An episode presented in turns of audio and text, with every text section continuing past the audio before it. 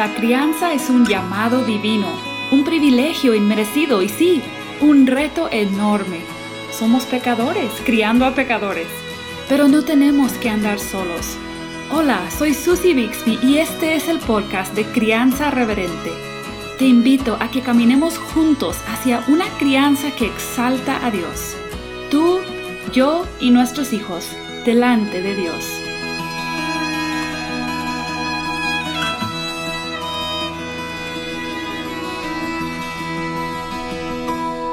Seguimos aquí en el episodio número 75 con nuestra serie sobre las etapas de la crianza. Hemos venido usando la metáfora de una planta. Hablamos de sembrar semillas de creencias, adoración y obediencia correctas desde antes incluso de tener hijos. Vimos en el episodio 74 cómo echar raíces sanas en los primeros años de vida.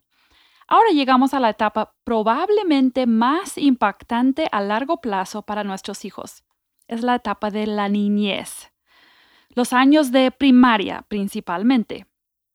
Estamos hablando del punto desde que empiezan a aprender a leer, asistir a la escuela o, estudiar escuela formal en casa, a interactuar más con los adultos, a poder entablar una conversación compleja, razonar más intelectualmente a formar relaciones y amistades propias, todo este tipo de cosas. ¿Y por qué digo que esta etapa probablemente es la de más impacto a largo plazo? Pues si somos realistas, sabemos que entre la edad de 4 y 12 años, más o menos, una persona va a adquirir su cosmovisión básica de la vida.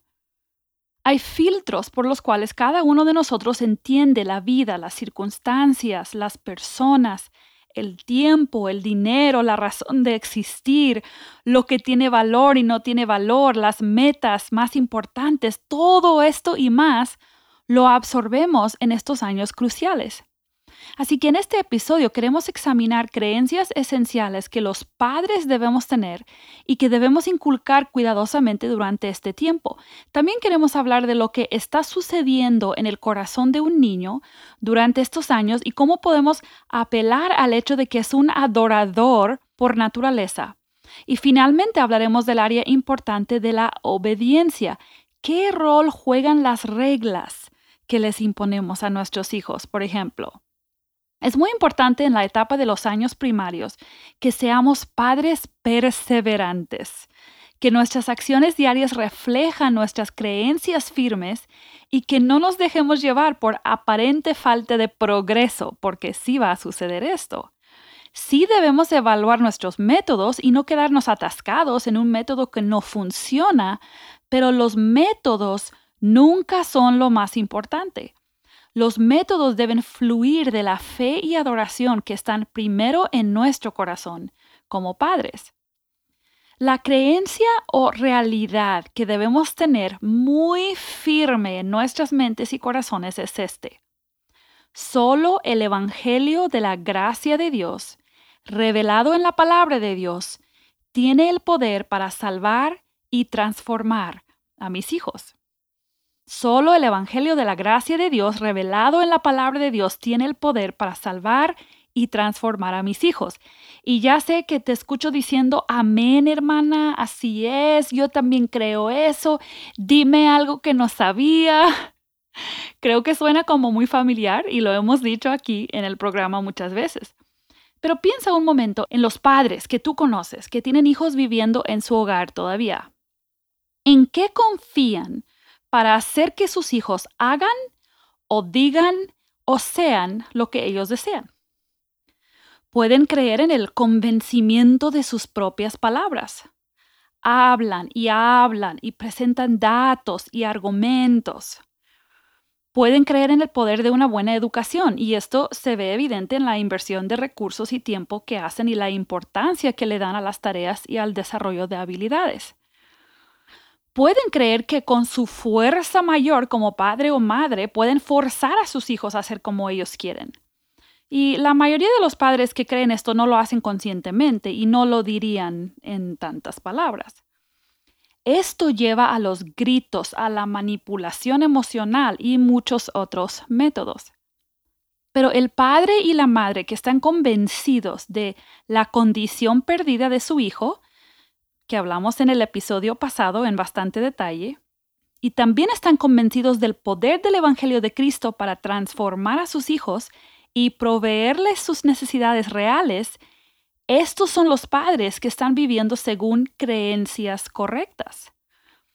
El impacto sobre su interacción con sus hijos se va a ver todos los días, todo el día. Las palabras que usan al dirigirse a conducta incorrecta o a explosiones emocionales o a palabras hirientes de parte de sus hijos. Serán muy diferentes si hablan conforme a la palabra de Dios, en confianza sobre el poder transformador de Dios.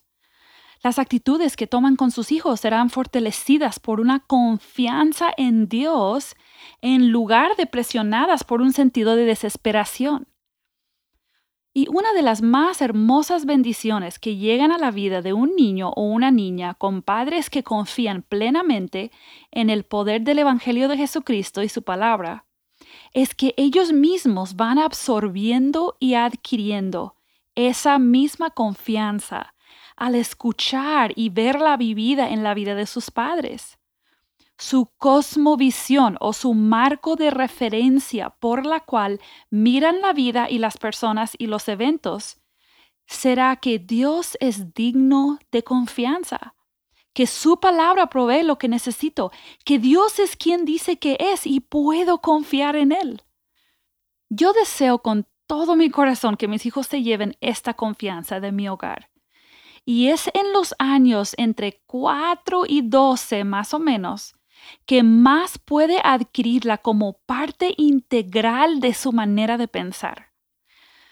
Con esto no quiero decir que si tus hijos ya son adolescentes ya es muy tarde. No, no estoy diciendo esto. Lo que busco es, si tú eres padre de un niño pequeño o mediano, te quiero llamar a que no esperes, a que comprendas el impacto de estos años, que no son tus meras palabras que van a lograr algo sino es vivir tu fe plenamente delante de tus hijos, cuando nuestras palabras reflejan la verdad de Dios, combinada con esa fe robusta, estamos siendo instrumentos del Evangelio en nuestros hijos.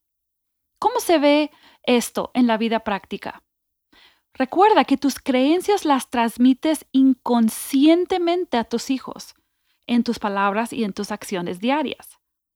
Voy a mencionar varios ejemplos. Por ejemplo, piensa un momento en las dificultades. Todo ser humano pasará por dificultades. Nadie se escapa porque todos vivimos en un mundo roto por el pecado. Nuestros hijos no evitarán pasar por dificultades desde una edad bastante pequeña. La pregunta es, ¿qué creemos tú y yo acerca de las circunstancias difíciles e injustas de la vida? ¿Y qué les enseñamos con nuestras acciones y reacciones y palabras acerca de las dificultades? Si un niño puede aprender durante esta etapa de la vida a ver las pruebas como Dios las ve y a manejarlas de una manera bíblica, va a hacer una gran diferencia en su vida. ¿Cómo respondes cuando alguien te ofende o traiciona? Cuando un hermano te queda mal, y estoy, estoy hablando de cómo respondes delante de tus hijos. Cuando hay una enfermedad en la familia, cuando llega un gasto inesperado, cuando hace mucho calor y te sientes agotada, cuando no puedes conseguir lo que querías en el súper, cuando hay problemas políticos muy graves en tu país, cuando hay una pandemia mundial y amenaza a tu familia, cuando te duele la espalda, cuando una llanta se poncha en medio de la avenida cuando las vacaciones se tuvieron que cancelar. ¿Cómo respondes cuando las cosas no van como tú quieres, cosas grandes o cosas pequeñas? Y créeme que te estoy hablando de experiencia propia porque esta es un área en la que yo lucho mucho. Sabes, con esto vamos a enseñar a nuestros hijos cómo lidiar con los problemas y las dificultades de la vida, para bien o para mal. ¿Estás discipulando a tus hijos consciente o inconscientemente? Lo estás haciendo. ¿Qué creencias proveen el fundamento sobre el cual respondes a las dificultades? Basado en eso, vas a hablar con tus hijos o con aspereza o con gracia. Vas a apuntarles a confiar en Cristo, aun cuando no entendemos lo que está sucediendo, o vas a moderar la manipulación y el escape fácil. ¿Vas a ejemplificar un amor desinteresado y humilde hacia otros hermanos en Cristo? ¿O vas a promover un espíritu criticón y altanero?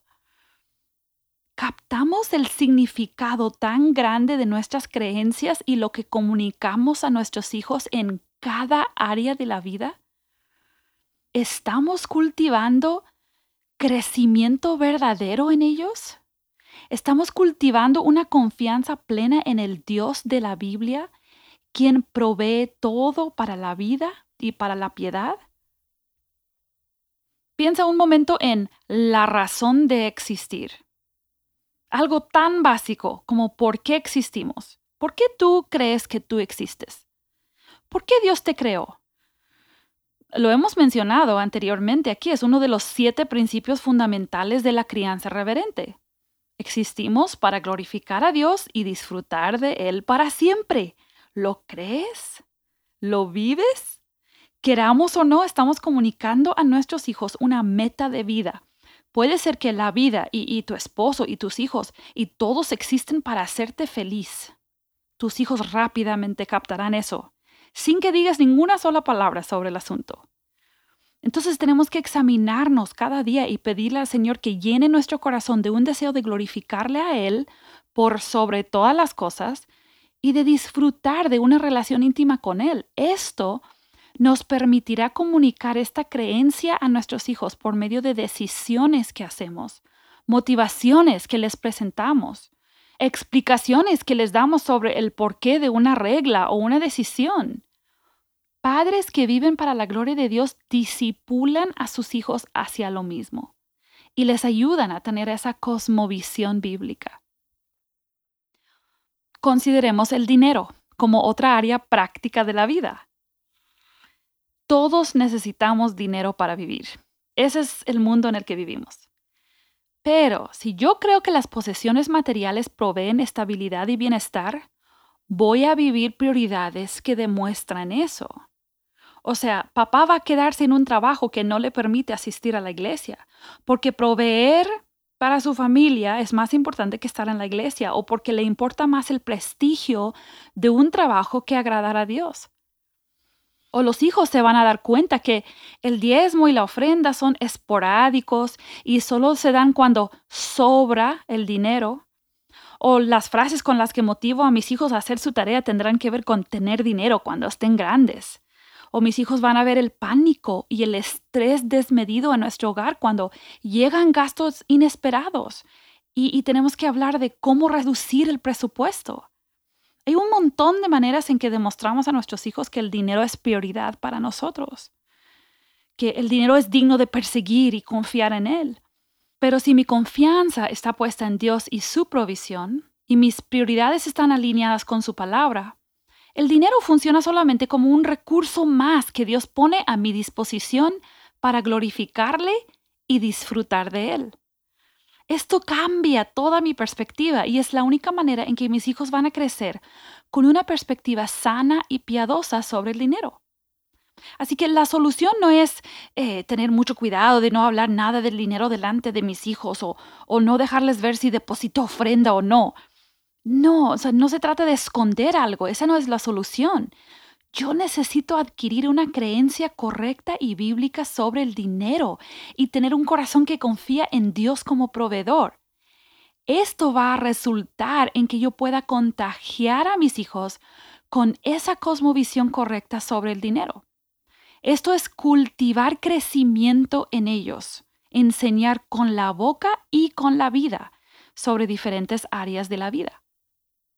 Quiero terminar esta sección de creencias reiterando algo que hemos hablado muchas veces. La salvación no es algo que yo puedo producir en mis hijos. Pero me encanta cómo lo ha dicho Tim Chalice en un artículo que recuerdo haber leído de él. Dice que debemos asumir o suponer que Dios quiere salvar a nuestros hijos, porque Él ha dicho que no quiere que ninguno se pierda, y porque Él instituyó a la familia cristiana como una fuente de bendición espiritual, según Efesios 6. Dios desea dar larga vida y esto incluye vida eterna a mis hijos. Claro que cada uno de ellos va a hacer esa decisión y Dios ha creado a mis hijos con la habilidad de aceptar o rechazar a Dios. Pero la influencia que yo y mi esposo podemos tener sobre esa decisión es incalculable. De igual manera podemos saber que Dios desea santificar a nuestros hijos y nosotros somos instrumentos humanos que Él quiere usar para eso. Por medio de la disciplina y la instrucción del Señor, o sea, el discipulado, Dios quiere usarnos para su santificación. Nos ha dado su palabra como la herramienta principal y por eso también, como hemos dicho muchas veces, esa palabra tiene que ser central en nuestros corazones como padres, el Evangelio tiene el poder para transformar y santificar a mis hijos. Yo soy el instrumento diario para cultivar ese crecimiento en ellos. Bendito Dios que no nos deja sin ninguna herramienta necesaria y quien hace la obra que nosotros jamás podemos hacer. Es imposible separar completamente las creencias del corazón. Pero enfoquemos nuestra atención en el corazón por un momento. Sabemos que cada creencia que tenemos impacta los afectos de nuestro corazón, lo que adoramos, lo que atesoramos, lo que valoramos. Nuestros hijos son diseñados igual que nosotros, tienen afectos y deseos y valores en su corazón y nacen igual que nosotros con todo al revés. Nacen centrados en sí mismos la etapa de la niñez es el tiempo para entrenar su corazón a valorar lo que no naturalmente valora. Tenemos que dirigirnos constantemente a su corazón y no solamente a sus creencias y su conducta. Quiero mencionar una vez más mi mentor a distancia en la crianza, el libro Cómo pastorear el corazón de su hijo. Ted Tripp nos ha dejado una obra maestra sobre el corazón humano de cada niño y cómo podemos entenderlo y dirigirnos a él. Otra vez te digo, consigue el libro y léelo. Perdona la repetición, pero quisiera que tú tuvieras la instrucción que fue tan valiosa para mí y para mi esposo en esa etapa de la crianza. Este libro me dejó muy marcada la importancia de suponer que a raíz de cada acción y palabra y actitud de mi hijo estaba un corazón que adora ese corazón necesita adorar a Dios. Necesita entender su enorme necesidad y poner sus afectos en Dios. Ahora mismo que estás escuchando esto, coloca en tu mente la imagen de uno de tus hijos. Mira su cabeza, sus ojos, sus oídos. Él es un ser pensante que cree y rechaza ideas todos los días. Mira sus piernas, sus brazos, sus manos, su boca. Él es un ser activo con un cuerpo que se mueve, que tiene energía, que hace decisiones por instinto para evitar peligro. Toma acciones y dice palabras. Pero ahora cierra tus ojos y piensa en él o en ella como un ser espiritual. Ese cuerpo es temporal. La esencia de Rosita o Juanito no es el cuerpo que tú ves es el alma dada por Dios que vivirá la eternidad en algún lugar. Esa alma, ese corazón desesperadamente necesita adorar a Dios. Su pecado se lo va a estorbar. Tú no lo puedes producir, pero sí puedes pastorearlo cada día hacia comprender su realidad y conocer a Dios. Proverbios 4:23 dice, sobre toda cosa guardada, guarda tu corazón, porque de él mana la vida. Primero tenemos que hacer esto personalmente, pero este versículo nos da bastante dirección en lo que deben ser nuestras prioridades en la crianza. Entre las edades de 4 y 12 años, mucho, mucho, mucho va a suceder en el corazón de tu hijo o de tu hija. De ahí mana su vida. Allí se están formando valores y prioridades. Haz todo lo posible por guardar sobre todas las demás cosas en la vida de tu hijo, guardar su corazón, sus afectos. Marcos 7, 21 y 22 nos dicen que desde adentro del corazón humano salen los malos pensamientos y toda otra forma de maldad. Esto es un dato crucial en el pastoreo del corazón de nuestros hijos. No son sus amiguitos en la escuela, ni su maestra incapaz o enojona, ni su papá irresponsable, ni el vecinito malvado, ni el clima, ni nada más que tú puedas inventar lo que causa que él o ella peque su corazón, sin constante discipulado, se desvía. Tú y yo tenemos la responsabilidad de hacer todo lo posible por entrenar y pastorear ese corazón hacia su Salvador. Tenemos que entender la naturaleza y la necesidad de su corazón para poder hacer esto.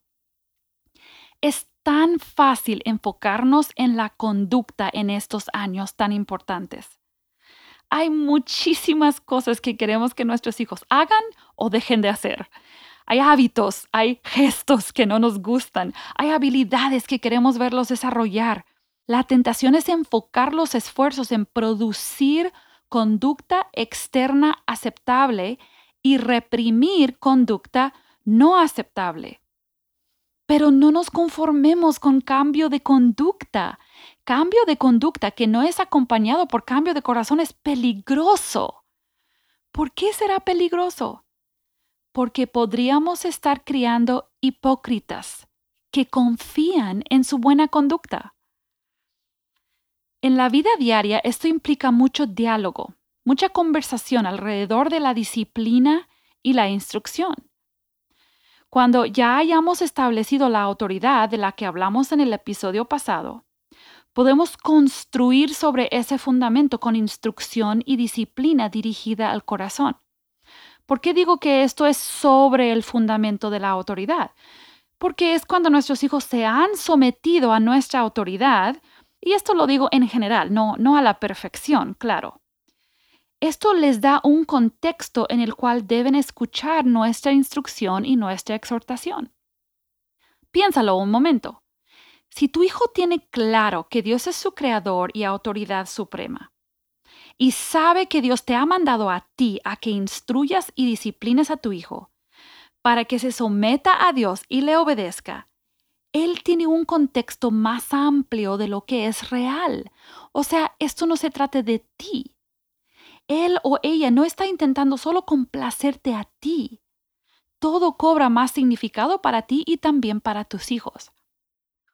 Algo que Tripp dice acerca del pastoreo del corazón, especialmente en esta etapa de vida, tuvo muchísimo impacto sobre mí cuando mis hijos estaban más pequeños y está muy alineado con la enseñanza de la Biblia.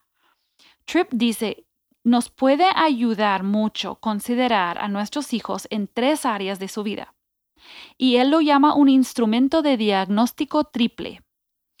Yo lo llamo un cuadro de referencia sencilla y súper práctica que a la vez me anima a profundizar y comparar con la Biblia. Aquí está el cuadro de referencia y otra vez reitero que igual que casi todo lo que comparto en estos podcasts, esto no es original conmigo, todo lo he aprendido de otras fuentes. Ok, Tripp dice que cada niño tiene áreas fuertes y áreas débiles que son parte de su personalidad. Necesita crecer en su carácter y específicamente podemos ayudarle en tres áreas, su relación con Dios, en relación a cómo se ve a sí mismo y en relación con otros. En cada una de estas tres áreas, él, él, va a tener luchas, luchas de su corazón, problemas de su carácter y necesidad de ser discipulado. Cada niño va a variar, pero cada uno necesita ayuda y crecimiento en cada una de las tres áreas, Dios, sí mismo y otras personas. Y esto me llamó mucho la atención porque también cuando estudiamos la Biblia, cuando hacemos estudios inductivos, por ejemplo, buscamos también estas tres cosas. O sea, la palabra nos ayuda a entender quién es Dios en comparación a nosotros.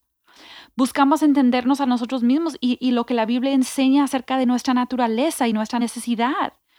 Y buscamos relacionarnos correctamente con otros, según la palabra nos indica. ¿Por qué quiero destacar esto? Porque quiero testificar que la lectura y estudio bíblico en familia ha sido lo que más ha ayudado a nuestra familia a pastorear los corazones de nuestros hijos de manera consistente.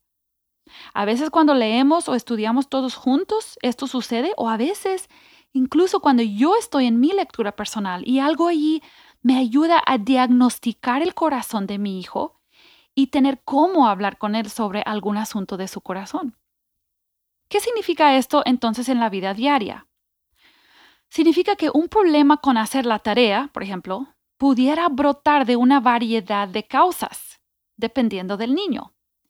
Para cierto niño puede ser pura flojera. Él no tiene ganas porque no le gusta hacer nada que no le emociona. Cree que todo debe agradarle y es muy egocéntrico. Su perspectiva de sí mismo y de Dios no está alineada con la perspectiva de Dios. No ha aceptado que Él existe para la gloria de Dios, un Dios que le ama y que le llama a ser diligente. Pero quizás para cierta niña ella no es floja, pero en cierta materia no quiere hacer la tarea. Resulta que a ella le importa demasiado lo que otros piensan de ella, sus compañeros o su maestro.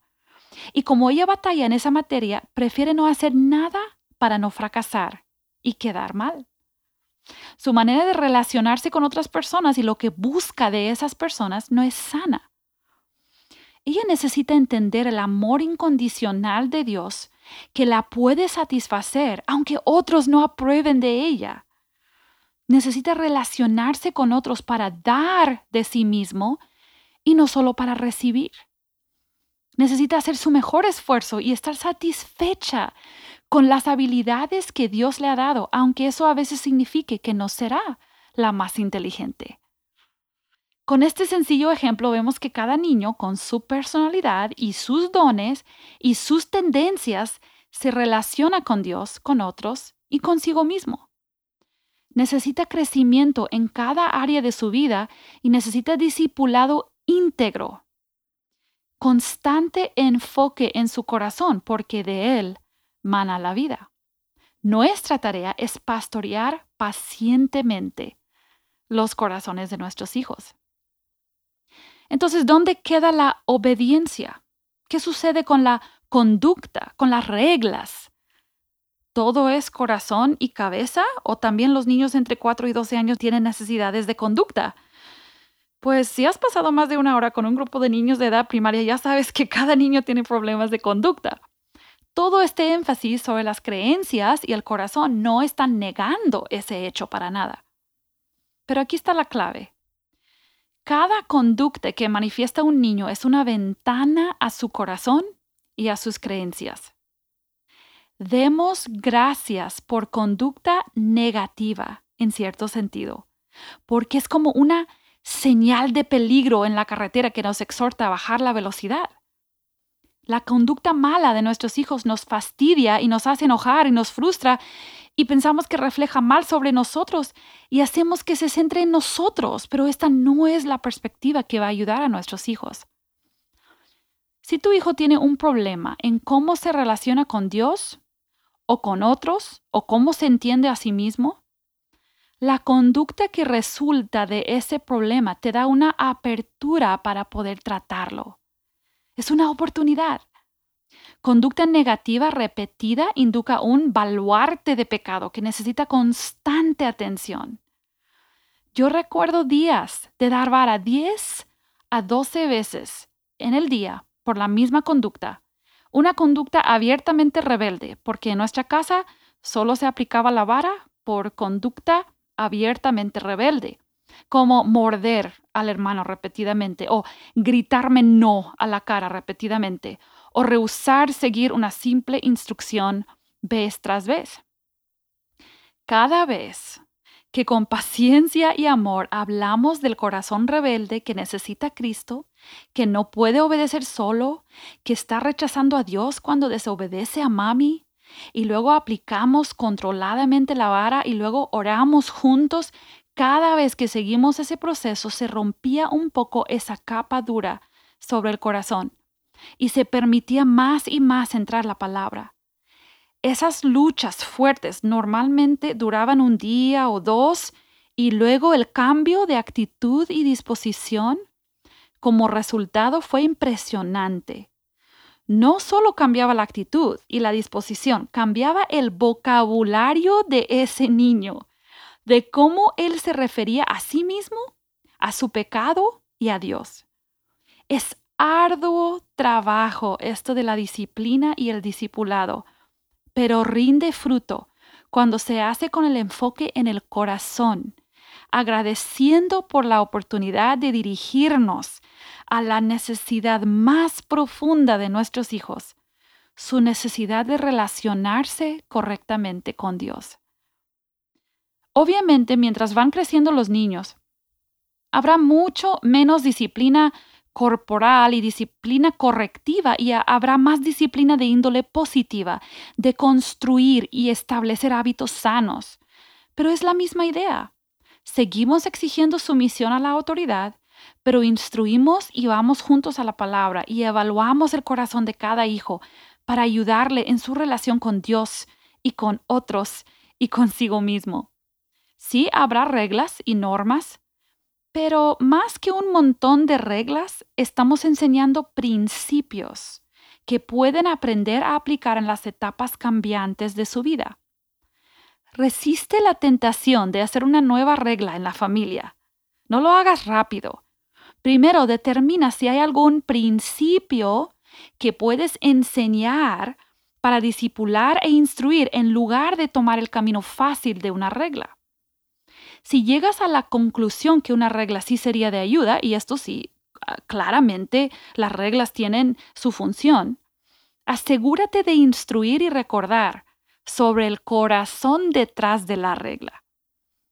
Para dar un ejemplo de esto, porque no sé si me estoy dando a entender, por ejemplo, hay un juguete o un videojuego que es muy popular en la casa y causa mucha fricción. Ok, tenemos varias opciones. ¿Qué vamos a hacer con este problema? No podemos dejarlo así ignorarlo. Evidentemente hay varios corazones idólatras en juego aquí, ¿verdad?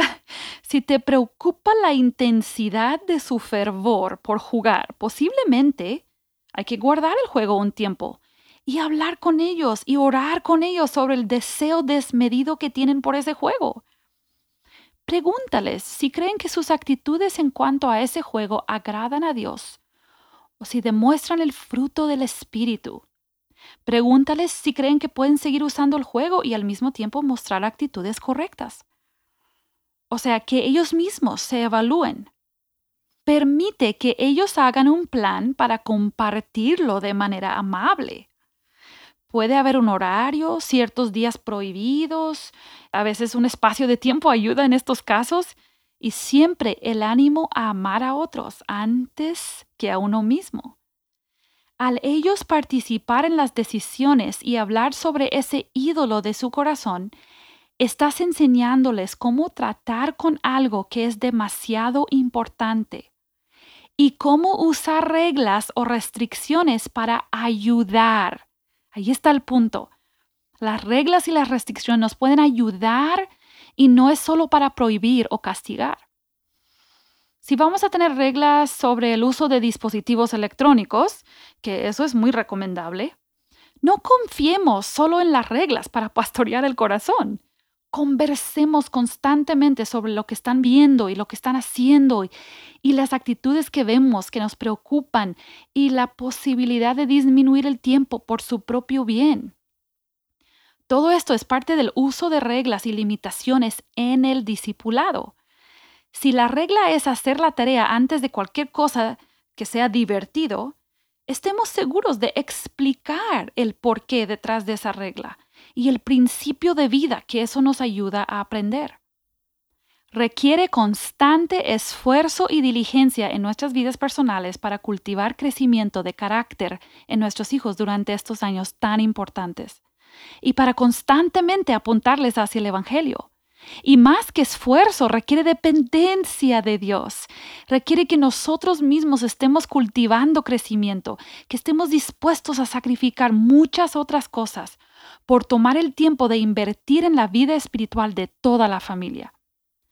Dios merece que todos mis esfuerzos de crianza sean enfocados en disipular a mis hijos hacia una relación personal con Él este es el camino de la felicidad verdadera para mis hijos. Un día cada uno de mis hijos se presentará delante de Dios para rendir cuentas por su vida. Preparemos a nuestros hijos para conocer a Dios y su palabra y así estar preparados para ese día. Te animo a tomar tiempo esta semana para evaluar cada una de las tres áreas que mencionamos en la vida de cada hijo, en relación con Dios, en relación con sí mismo y en relación con otros. Pon en oración cada área que detectas de necesidad y pide sabiduría de lo alto, porque te ha sido prometida.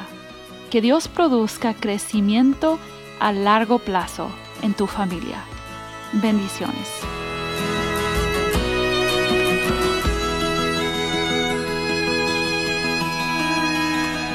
Acabas de escuchar el podcast Crianza Reverente.